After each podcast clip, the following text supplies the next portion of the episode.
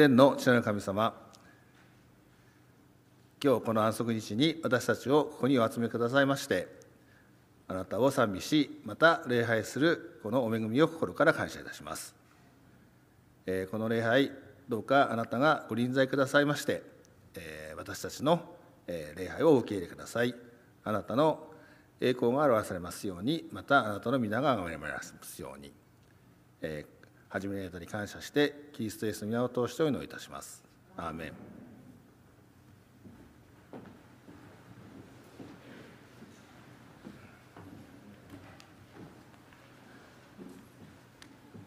おはようございます。素晴らしい安息日の朝皆様と共に礼拝できますことを感謝いたします。それでは聖書朗読をいたします。今朝選ばれました御言葉はマタイによる福音書28章19節から20節。マタイによる福音書28章19節から20節。新約聖書口語訳では50ページ新共同訳では60ページとなります。それでは口語訳で拝読いたします。それゆえにあなた方は言ってすべての国民を弟子として父と子と精霊との名によって彼らにバプテスマを施しあなた方に命じておいた一切のことを守るように教えよう。見よ、私は世の終わりまでいつもあなた方と共にいるのである。開会賛美歌166番、166番を共に賛美いたしましょう。どうぞご起立ください。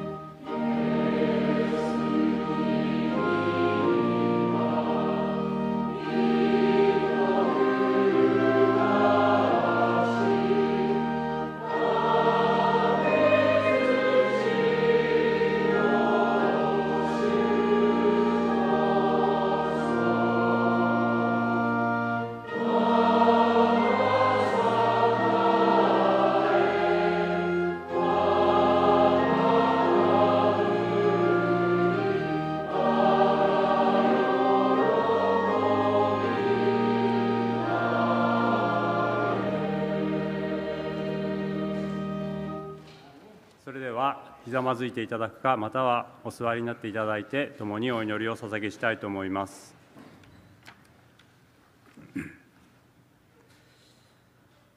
私たちの創造主である天の神様1週間の私たちの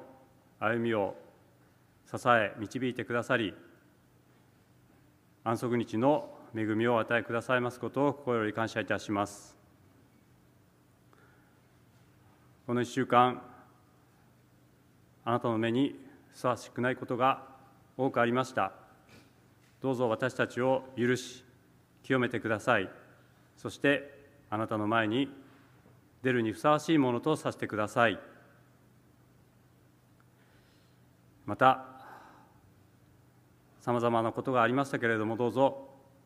心にある重荷をあなたにお委ねしこの礼拝の時間あなたとの良き交わりの時間とさせてください。メッセージを取り次いでくださる西野俊弘長老をどうぞあなたが支えその言葉をお導きくださいますように。また聞く私たちの心を備えてください。この礼拝の時を覚えながらこの場に集えない方が多くいらっしゃいます。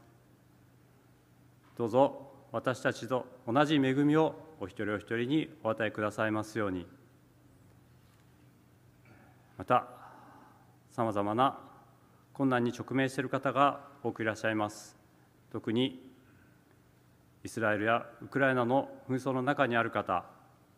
また病の中にある方のことを覚えます。どうぞあなたからの癒しと平安とが豊かにありますようにこの礼拝の時間初めから終わりまですべてあなたにお委ねし愛する主イエス・キリストの皆を通してお祈りいたします。アーメン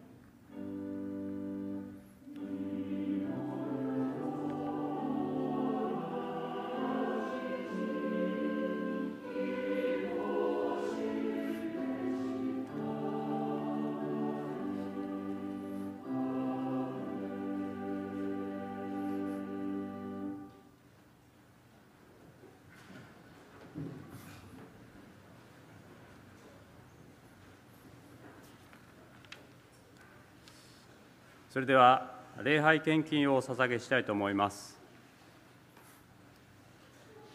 この献金は日本または世界伝道のためにまた教会のために用いられます。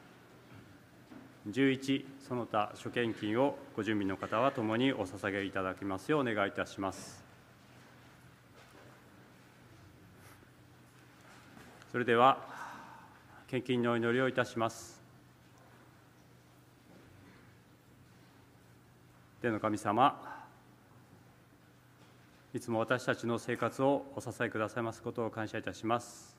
またなくてはならぬものをお与えくださいますことを感謝いたします。そのうちからわずかではありますがあなたにお返ししようとしております。どうぞこの献金をあなたが豊かにお持ちくださいますようまた捧げてくださるお一人お一人の生活をこれからもお支えくださいますように。感謝して愛するイエス様の皆を通してお祈りいたします。アーメン。天に増します。我らの父よ。願わくは皆をあがめさせたまえ。御国を来たらせたまえ。御心の天になるごとく地にもなさせたまえ。我らの日曜の糧を今日も与え我らに負い目あるものを我らが許すごとく。我らの負い目をも許したまえ。我らを試みに合わせず悪より救い出したまえ。国と力と栄えとは限りなく汝のものなればなり。アーメン。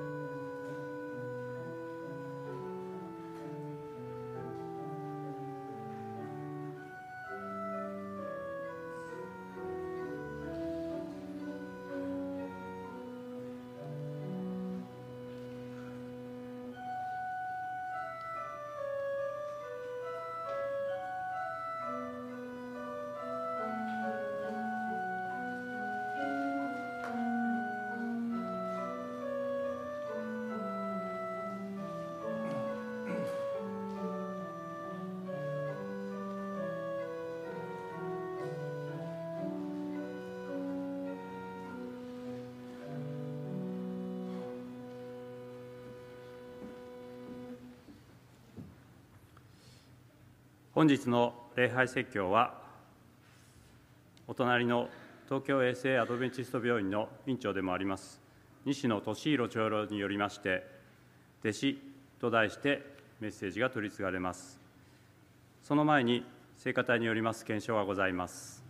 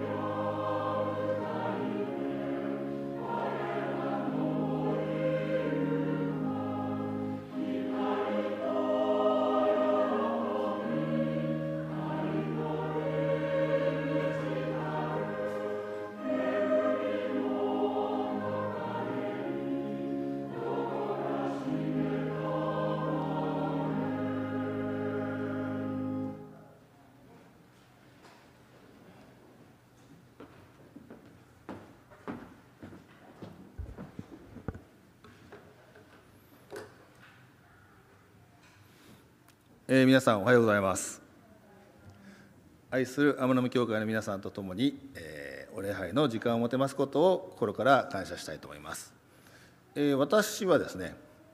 この天沼教会での礼拝説教の担当が年に1回ぐらい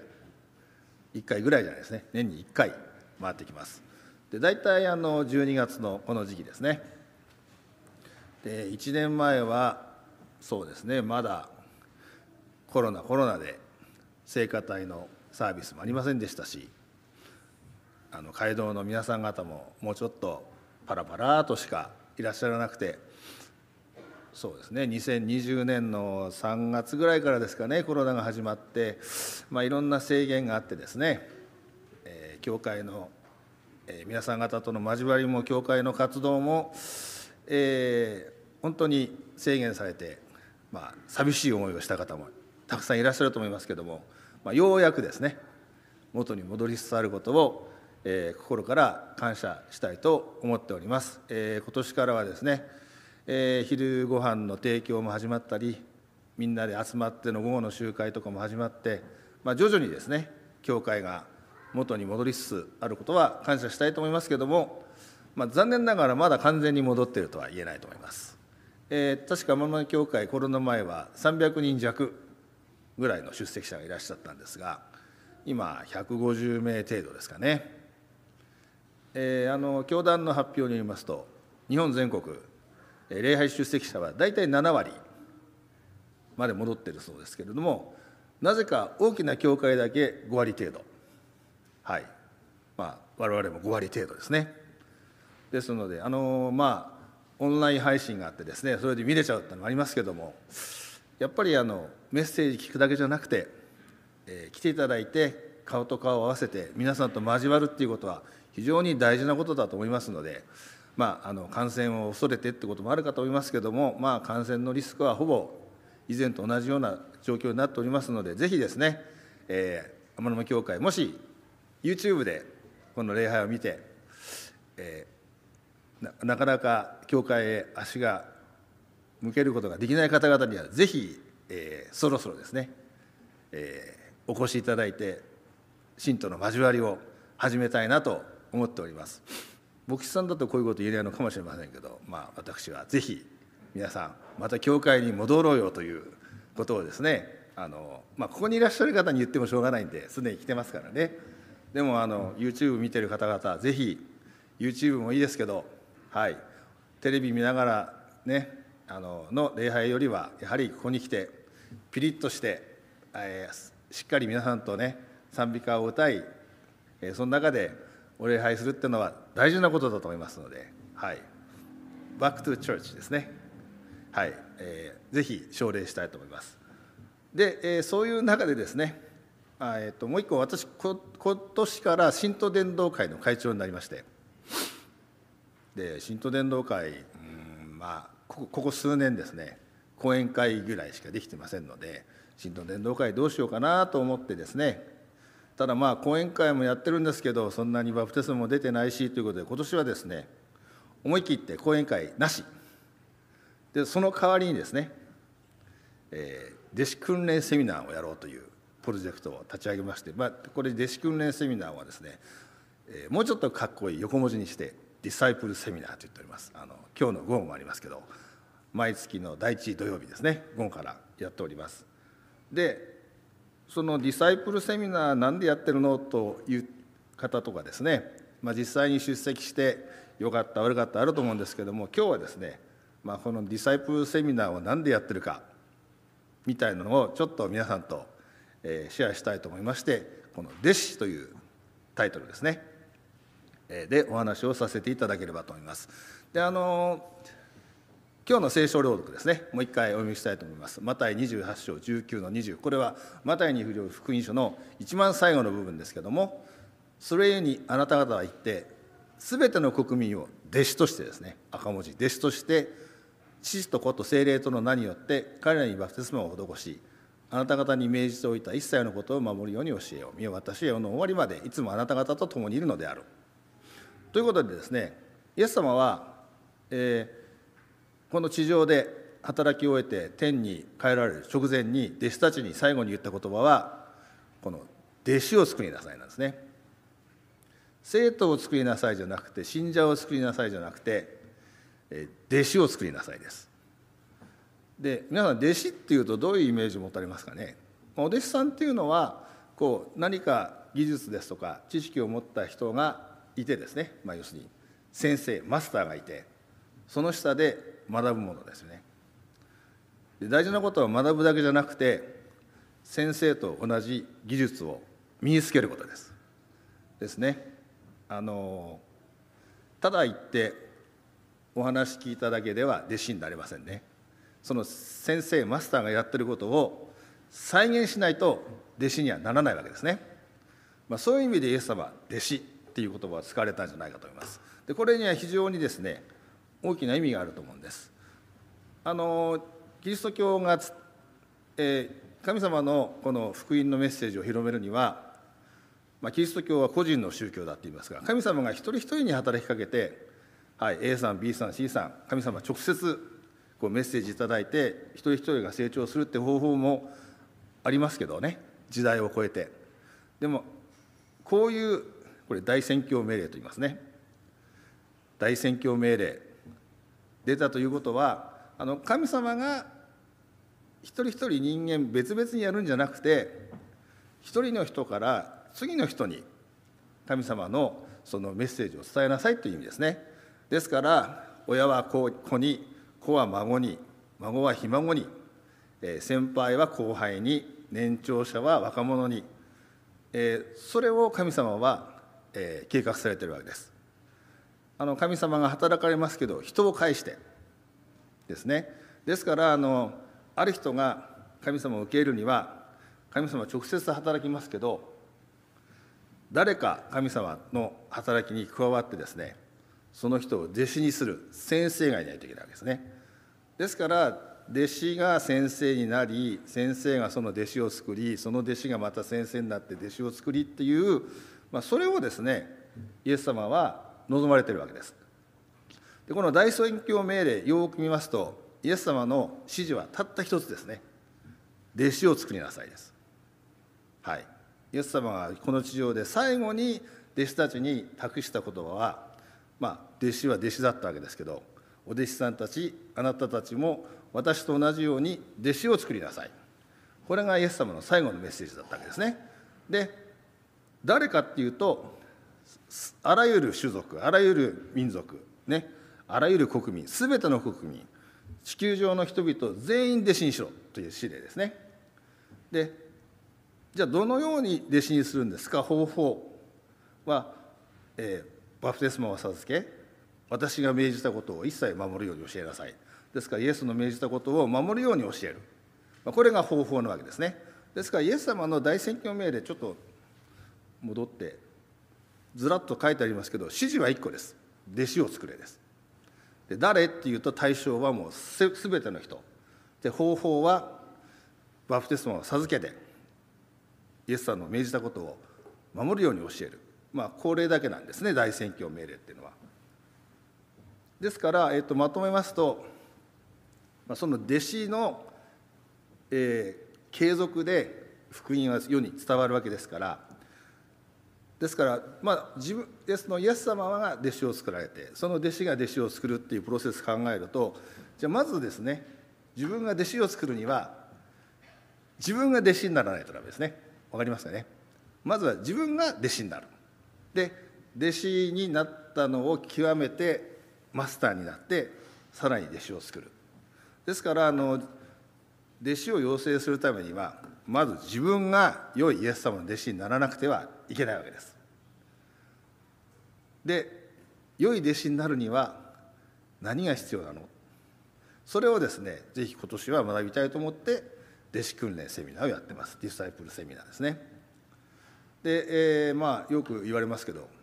自分が持ってないものは他人にあげることはできないですね。はい、自分がないものを他人にあげることはできないです、はい、自分がやってないことやれてたって誰も全然認めてくれません、はい、自分は良いイエス様の弟子になってるかですね。で、えー、今日はですねあのいかに弟子を作るかよりもまず自分が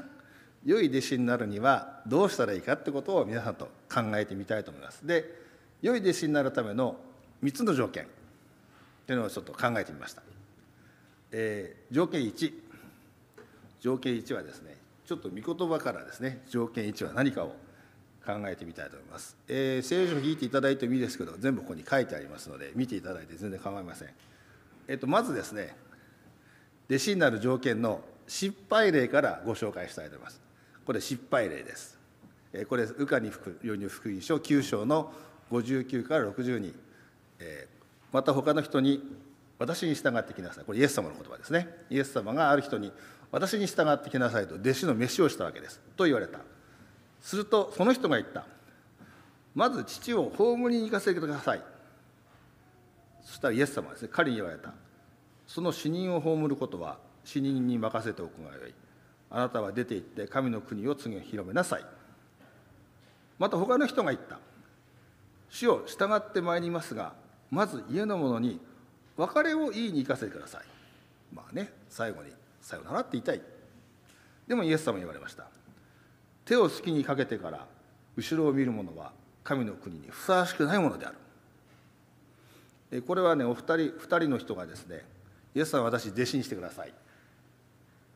言ってでもその前に「えー、まあ、お父さん亡くなったんだからお墓を葬りに行かないといけないしせめて家族に挨拶って言ったらイエス様褒められましたかダメだって言ったんですね。はい。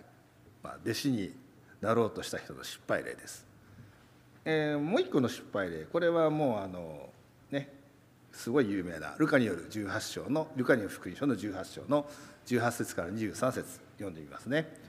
またある役人がイエスに尋ねた「良きしよ何をしたら永遠の命が受けられましょうか?」イエスは言われた。なぜ私を受け求めているとか。神一人のほかに良いものはいない。戒めはあなたの知っている通りである。勧誘するな殺すな盗むな偽証を立てるな血と母と敬え。すると彼は言った。それらのことは小さい時から皆守っております。まあすごい自信ですね、うん、ちょっとはい。こういう人あんまり好かれないと思うんですけどね。でもまあ守ってるんですね。イエスはこれを聞いて言われた。あなたのすることがまだ一つ残っている。持ってるものを皆売り払って貧しい人々に分けてやりなさい。そうすれば天に宝を持つようになろう。そして私に従ってきなさい。彼はこの言葉を聞いて非常に悲しんだ。大金持ちであったからである、まあ、これも失敗例ですね。あのイエス様私を弟子にしてくださいって言ったんですけどイエス様よりも大事なものが実はあったと。はい。お金。えー、すみません。失敗例ばっかだとね皆さん励ましになりませんからここでちょっと成功例を挙げてみたいですもんね。弟子になるための成功例ですね。はい。また4章の18から20これは成功例。さてイエスがガリラヤの海を歩いておられると2人の兄弟すなわちペテロと呼ばれたシモンとその兄弟アンデレトが海に網を打ってるのをご覧になった。イエス様の最初の弟子はヨハネによる福音書によるとアンデレでですねアンデレがペテロを呼んできたっていうふうに書いてありますけどマタイはこのペテロとアンデレが漁をしている時にイエス様が通りかかって、えー、ね、いらしたわけですね。彼らは漁師であった。イエスは彼らに言われた。私についてきなさい。あなた方を人間を取る漁師にしてあげよう。すると彼らはすぐに網を捨ててイエスに従った。えー、ここのキーワードはですね赤字ですね。はい。彼らはちょっと父を葬りに行かせてくださいとか家の人に挨拶させてくださいなんて言わなかったわけです。もう漁をしてたんですけどすぐ即。でなんと商売道具の網を捨てて網捨てたってことは船も捨てたってことですよね。網も船も捨ててイエスに従ったんですね。はい。やっぱりこのすぐ自分の大事なものも捨てて従う、まあ、これがあの弟子になる最初の条件ですね。キリストへの道45ページ。神に己を捧げるには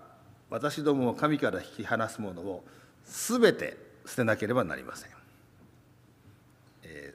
ー、持ち物全て捨てろとは書いてないですけど神様に近づくのを邪魔するものがですね全て捨てなさい、え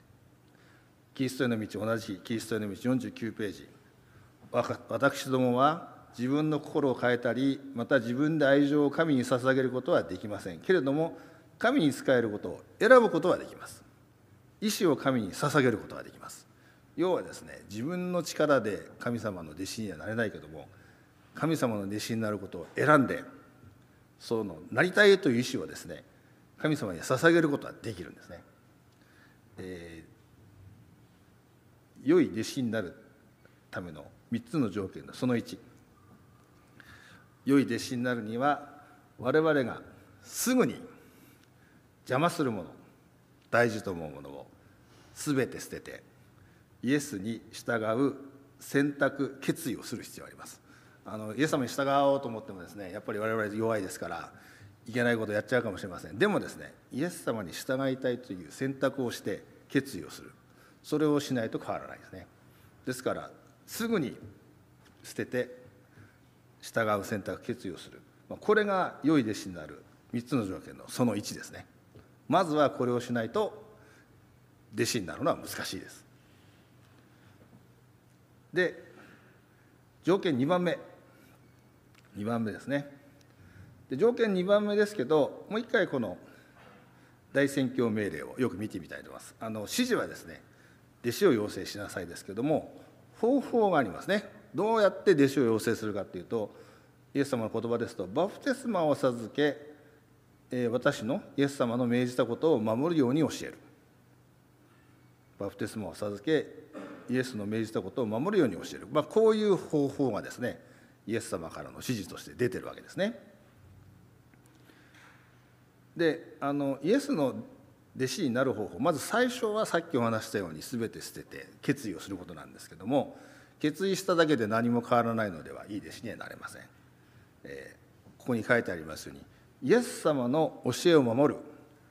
イエス様の言いつけに服従することが大事なわけですね。皆さん我々クリスチャンって言いますね。クリスチャンってキリスト教徒ってことですけどこれクリスチャンっていうのはクライストライク、えー、キリストのようなって意味がありますね。ですからクリスチャンっていうのはキリスイエス様に似たものイエスに習うもの。ってことはイエスに服従するものなわけです。であのイエス様がですね最初の十二弟子はイエス様が要請されました、ね、でその十二弟子がまた舌を作ってその弟子がまた舌を作ってずっと我々までついてるんですけどもあのイエス様が最初に弟子を要請された時の方法がですねここに書いてあります。イエス様はですねあれあれしなさいこれしなさいって言っただけじゃなくてですねそう言う前にまずご自分でですね模範を見せてるんですね。イエス様は弟子にあれしろこうしろっていう前にまずそれをご自分で実践してらっしゃる。でその後に具体的にああしなさいこうしなさい。私がやったようにあなたたちもこうしなさい。でそれを守ることによって我々は本当の弟子になるわけですね。ですのでこういう聖句があります。ヨハネ13章の34節。私は新しい戒めをあなた方に与える。互いに愛しなさい。私があなた方を愛したようにあなた方も互いに愛し合いなさい。あの互いに愛し合いなさいという命令をしてるんですけどもでもまずはですねイエス様があなた方を愛したわけですね。まずイエス様がみんなを愛したんでそれに真似てあなた方も互いに愛し合いなさい。要するに模範を示されてから指示を出してます、えー、もう一つの御言葉。マタイによる福音書11章の29節。私は乳和で心のへりくだったものであるから私のくびきを追って私に学びなさい、えー、乳和でへりくだってこう重荷を負う。もうそれイエス様はすでにですね弟子たちの前で実践されたわけですね。でそれを見てるあなたたちは私に学びなさい。ですからまずは模範を示してそれで指示を出す。ということをしてイエス様はですね十二弟子を育てたわけです。イエスは必ず自分の教えをまず自ら実践され常に模範を示されました。でイエスの教えに従うのはですね単純にあのイエス様が言われたことにあのめくらめっぽう従うんじゃなくてイエス様がなさったことをですね模範として習うことに他なりません。ですからあのイエス様がそのように弟子を要請されたってことは我々もですねイエス様が実行されたことを模範としてイエス様の真似をしてでそれをですね自分の弟子に見せて自分の弟子を作ることそれが求められてるわけですね。であのイエス様いろんなことされましたからイエス様の模範って何ってとこもいっぱいあります。であのちょっとここでですねイエス様の全ての模範を皆さんにご紹介するのは無理なのでまあ、私の個人的なイエス様の模範っていうのをちょっとあの皆さんに明かしたいと思いますけども、まあ、聖書にこのようなこともあります。マタイによる福音書9章の35から35イエスはすべての町々村々を巡り歩いて諸街道で教え御国の福音を述べ伝えあらゆる病気あらゆる患いをお養になった。また群衆が飼うもののない羊のように呼ばれ果てて倒れているのをご覧になって彼らを深く憐れまれた。イエス様はこういうことをされたわけです。でイエス様の弟子であるならばイエス様の模範に従ってイエス様と同じことをしなくちゃいけないわけですね。でエレン・ホワイトはこのマタイの、解説をより深く掘り下げて Ministry of Healing こういうことを書いてあります、彼イエスですね。イエスに助けを求めてきた人々の境遇や要求は種々さまざまだったが助けを受けないで帰った者は一人もいなかった。人々はキリストから流れ出る癒しの力のおかげで体も頭も心も健康にしてもらった。彼の伝道生涯においては説教よりも病人を癒すために多くの時間が費やされた、まあ、これがイエス様がなさったことですね。でイエス様の弟子であるならばこの真似をしなさいということです。この模範に従いなさいということです。でよくですねなんでセブンス・デ・アドベンチストは病院やってんですか？お金のためですか？ね、信者を増やすためですが。違います。なぜかというとなぜアドベンチストは医療をするのか、えー、これは単純にですね我々はイエスの弟子にならなくちゃいけないんでイエス・キリストの模範に従ってるだけなんですね。イエス様は説教を伝道する時間よりも癒し医療をする時間が長かったと書いてあります、まあ、ですから宗教家伝道者じゃなくて医療者だったわけですねですからイエスの弟子になるためにはこのイエス様の癒し働きを誰かが引き継がなくちゃいけません。弟子として。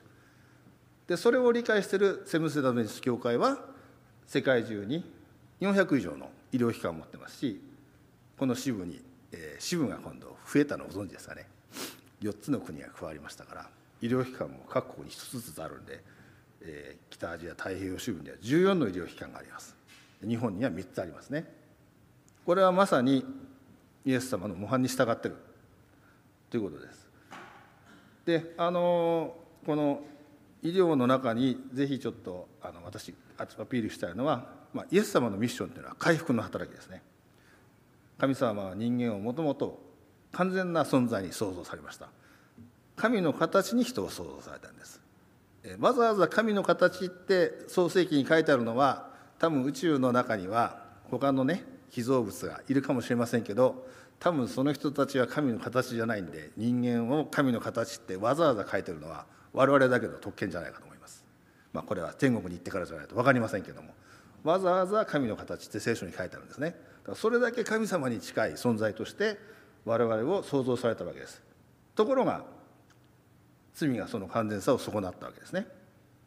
でもともとの完全さを人間の中に回復するのがイエス・キリストのミッションです。イエス・キリストのプロジェクトですね。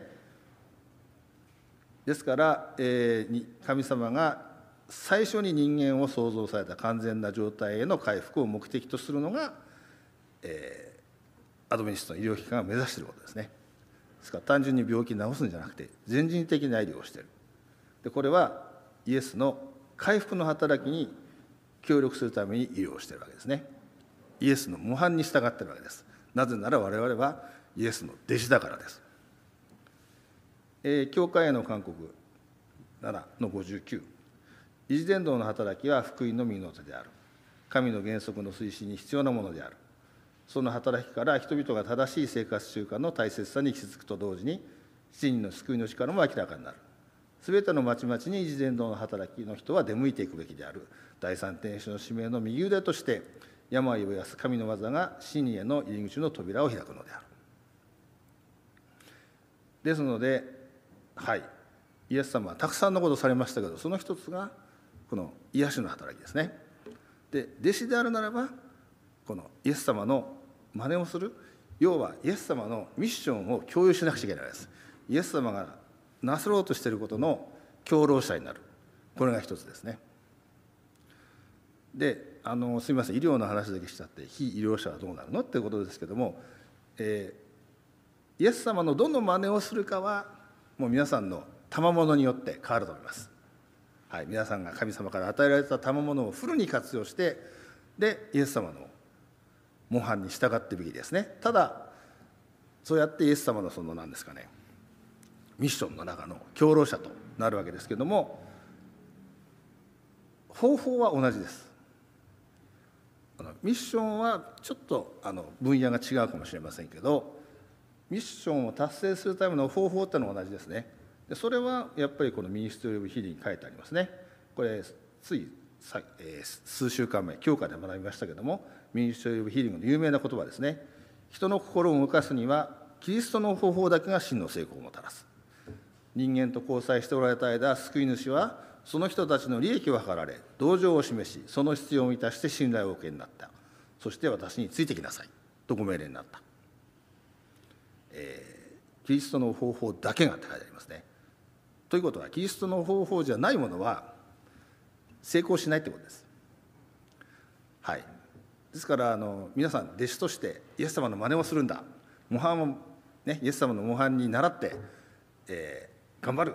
イエス様のミッションの共労者になる。ただどう働くのはこれは同じですね、えー、人を自分の弟子にするにはこの方法しかないです、えーまずね。まずはこう関わり。憐れみをし、えー、利益を図り憐れみを示し必要を満たして信頼されそして導く。この方法はもう基本中の基本ですので、はい、それは、はい、方法としては同じですね。ですので良い弟子になる3つの条件の2番目。良い弟子になるにはイエスの模範に忠実に従う必要がある。イエスのミッションと方法を共有する必要がある。イエス様のやったことを忠実に真似しですね何のためにイエス様がそれをなされているかっていうミッションを理解しそしてイエス様が使われた方法も使う、まあ、これが良い弟子になるための2つ目の条件ですね。はい。では3つ目。3つ目は何でしょう、えー、この聖句をお呼びしたいと思います。ヨハネ15の5私はブドウの木あなた方はその枝である。もし人が私につながっておりまた私がその人とつながっておればその人を身を豊かに結ぶようになる。私から離れてはあなた方は何一つできないからである。イエス様の弟子になる、えー、すぐ全てのものを捨ててイエス様の弟子になる決意をしてですね、えー、イエス様の模範を見てそれを真似しイエス様の方法を使って、え、自分の弟子を作る。そういうところに取り掛かってもですねこの聖句に書いてありますね。私から離れてはあなた方は何一つできないと。で神様はできないことをやれとは絶対おっしゃいません、できることをやれとおっしゃってるのででもですねやるには神様と常につながってなくちゃいけないわけですね。で神とのつながりっていうのは何かっていうとですね私は神との会話コミュニケーションっていうのは、まあ、あの聖書を読んだりすることも一つのコミュニケーションになると思いますけどやっぱりコミュニケーションっていうのはこう話すことなんでお祈りですね。神との会話コミュニケーションの祈りです。で二者がこうつながるには絶対にコミュニケーションが必要ですね、えー、片方が一方的に話して聞くだけではこれコミュニケーションと言えません。はい。ですから神様と我々がつながるためにはコミュニケーションが必要なんですね。ですから祈りが必要です。で幸いこのお祈りっていうのはですね時間と空間の制限はないですね。いつお祈りしてもいい。どこでお祈りをしてもいい。はい。あの時間と空間の制限のないアクションってのはあんまないですけどお祈りだけはそうですね。どこでいつお祈りしても神様は受け入れてくださるわけです。聞いてくださるわけです。ですから聖句に書いてありますように神とのつながりなしにはですね我々は何もできないって書いてあるんで弟子になって成長することもできないわけですね。ですからいかに神様とつながっていくかそれはいかにお祈りをしていくか。ってことだと思います。で、えー、すみません。私ちょっとあの横文字かぶれがありまして祈りの5ピースありますね。お祈りをするときにですねこの5つのことを考えてやりなさいってあので全部が英語で P で始まるんで 5P ってなってるんですけどもこれはい。私どっかの本で読んでぜひ皆さんにご紹介したいと思いますけどもまず最初の P がプライオリティ。優先です。優先順位。プライオリティ、えー、祈りのプライオリティですね。優先。生活の中でまず祈り優先しましょう。あの皆さんスケジュール立てるときに一番大事なものを最初にスケジュールしますよね。それからより大事じゃないものを曖昧にどんどん入れていくってことをされると思いますね。でもし祈りが一番大事ならまずそこをスケジュール優先。生活の中で祈りを最優先する。そしていつでも願いを聞いてくださる神様への祈りを優先する姿勢を持つ。あのスケジュールで一番最初に入れたからって次のスケジュールを一生懸命考えて上の空でお祈りしてたんだダメですね、はい、神様の祈りを心から優先する姿勢を持たないとダメです。でおすすめはやっぱり毎朝一日の最初の静かな時間を神への祈りのために性別する、まず神との会話で一日を始める、えそれがですね祈りを優先してる。ってことなんじゃないかと思います、え2番目の P place 場所ですね。場所。あの場所はどこでもいいや。っていうのはまあいいんですけどでもやっぱりですねしっかり定期的に祈るっていう場合に祈る場所を決めておいた方がいいと思います。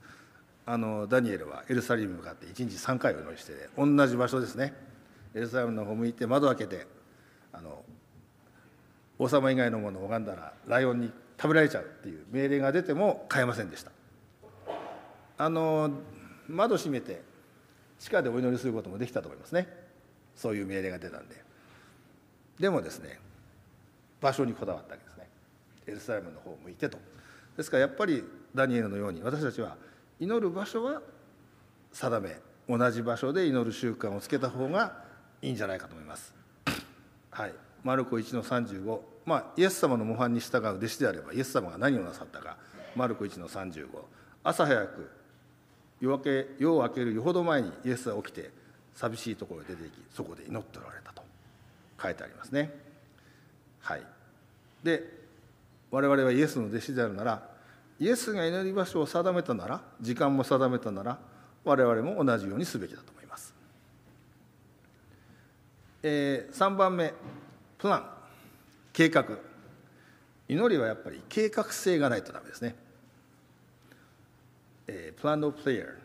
えー、皆さん誰かとお話しするときにまああのそうですね。同じ屋根の下で毎日住んでる人は全く計画もなくお話しするかもしれませんけど1日に1回何分か分かりません。5分か10分か30分か。1日に1回こうねお祈りするって決めてる場合はですね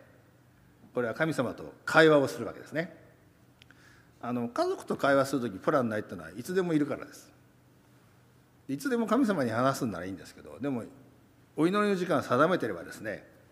やっぱり会話は計画性を必要とすると思います。あのその時行き当たりばったりにもう悪いとは思いませんけどでもやっぱりですねよく考えて神様に何をお願いするか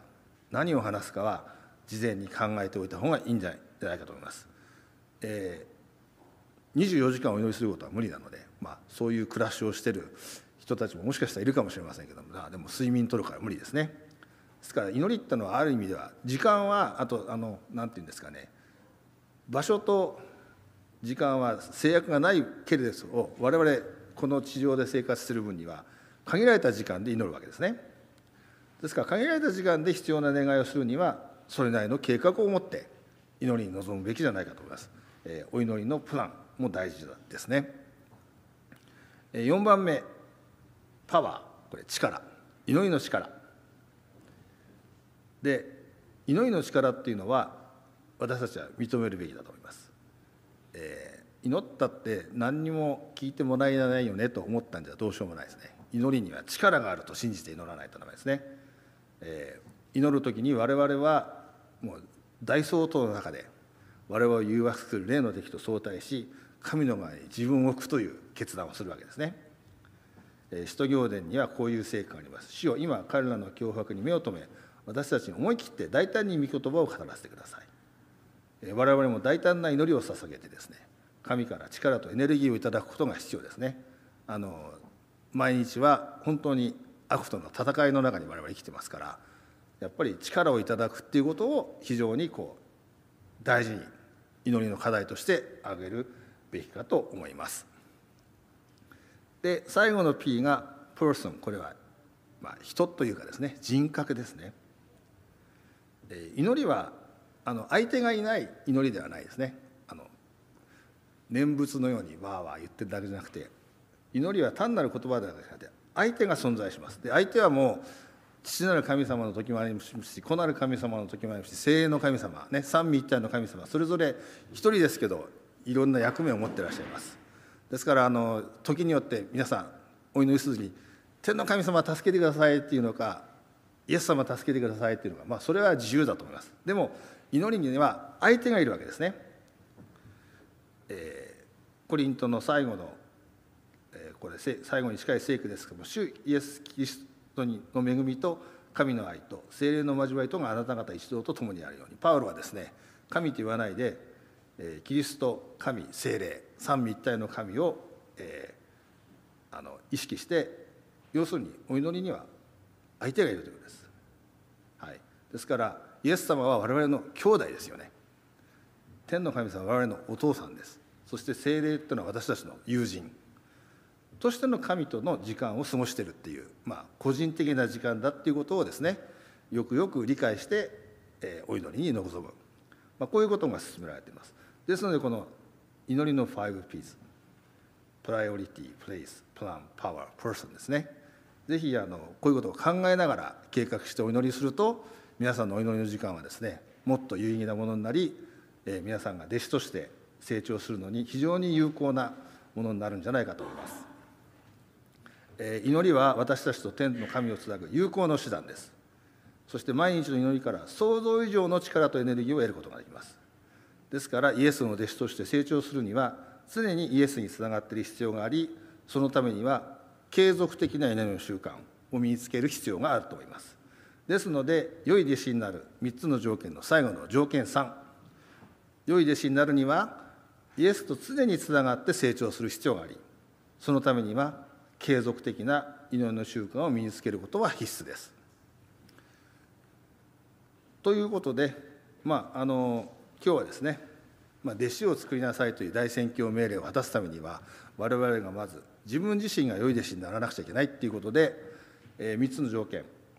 条件1すぐに邪魔するもの大事と思うのを捨ててイエスに従う選択決意をする。明日やればいいと思ってたら皆さん明日は永久に来ないです。明日になればまた明日があるんで。やっぱり今日やるって決めないと難しいと思います。で条件にイエスの模範に忠実に従う。イエスのミッションとイエスの方法を共有する。イエス様の模範に従ってイエス様のが何をされてたかそこを一緒に加わってですね共労者になりそしてイエス様のやり方を真似る。それが成功の鍵ですね。そして最後に条件3イエスと共にイエスと常につながって成長する。継続的な祈りの習慣を身につける。この3つをですね今あのディサイプルセミナーやってますしそこで近藤先生とかあのディスカッションとかやってますけども個人個人がこれに取り組んでいただくとさらに良い学びになるんじゃないかと思います。えー、心のマナー、えー、修法に書きました、えー、各時代の希望からですね。こうしてキリストは弟子たちに任務を与えになった。働きの遂行にイエスは十分な道を備えその成功の責任をご自身が負われた。彼らがイエスの言葉に従いイエスにつながって働く限り失敗することはないのであった。はい。あの伝道はなかなかうまくいかないとかですね、えー、日本の宣教は進んでないとか教会がなかなか増えないとかコロナでちょっとね教会の活動が停滞したとかってありますけれどもエレン・ホワイトの言葉によればイエス様が働きの責任を負ってくださるのでイエス様の言葉に従ってイエス様につながって働く限り必ず成功する、はい、それはもう間違いない神様の保証ですね。ですので、はい、大宣教命令を一人一人の与えられたイエス様からのメッセージとして受け入れるにはまず自分自身がイエス様の良い弟子になることが求められます。そしてですね自分自身が良い弟子になってイエス様の模範に従ってイエス様を習って自分自身が良い弟子になってその模範を示すことでですね他の人々を自分の弟子ゆくゆくはイエス様の弟子にすることができるわけです。でこの弟子作りこれが大宣教命令の唯一の指示ですからイエスの弟子を増やしていくことが我々に与えられた大きなミッションであるということでですねぜひ皆さんあの新、えー、教会員は弟子にということを世界総会も言ってますけれどもあの教会員であるだけではなく弟子になるということはイエス様のようになるということです。ぜひですねそのためにいろいろな方法を使ってですねイエス様の力をいただいて我々一人一人が良い弟子になればさらに我々の下にイエス様の弟子を増やすことができて教会はどんどん発展していくんじゃないかと思います。ぜひですね、えー、コロナの騒ぎも収まりいろんな教会の活動をですね正常化した時にはまたこうフルパワーでですね、えー、福音宣教のために天沼教会の皆さん一致団結して神様の働きを進めていければと思います、思います。えー、これで今朝の私の、えー、お話に変えさせていただきます。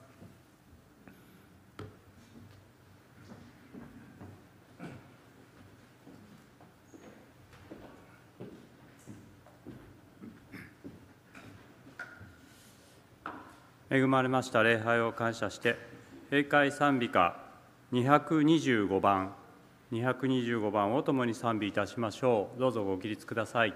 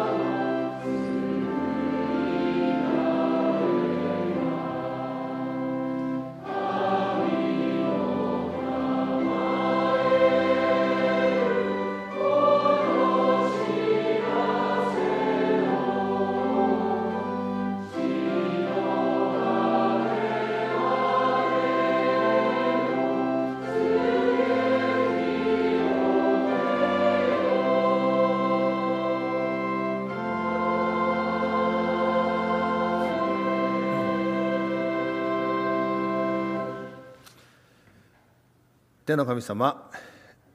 えー、罪深い私たちですけれどもあなたが、えー、御子イエス・キリストを、えー、私たちに与えてくださり私たちに救いの道を開いてくださいました、えー、この全宇宙を巻き込んだ大相当の中であなたは私たちに役割をお与えくださっております。それは私たちがあなたの良い弟子となりそしてあなたの弟子を私たちの下に増やしていくことです。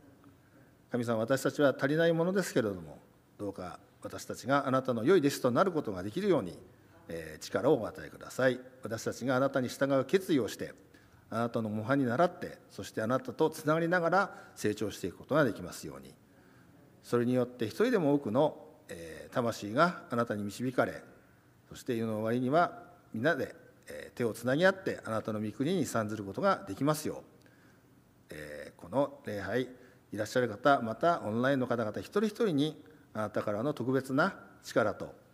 えー、導きと祝福がありますように礼拝を閉じにあたり感謝してキリストイエスを通してお祈りいたします。アーメン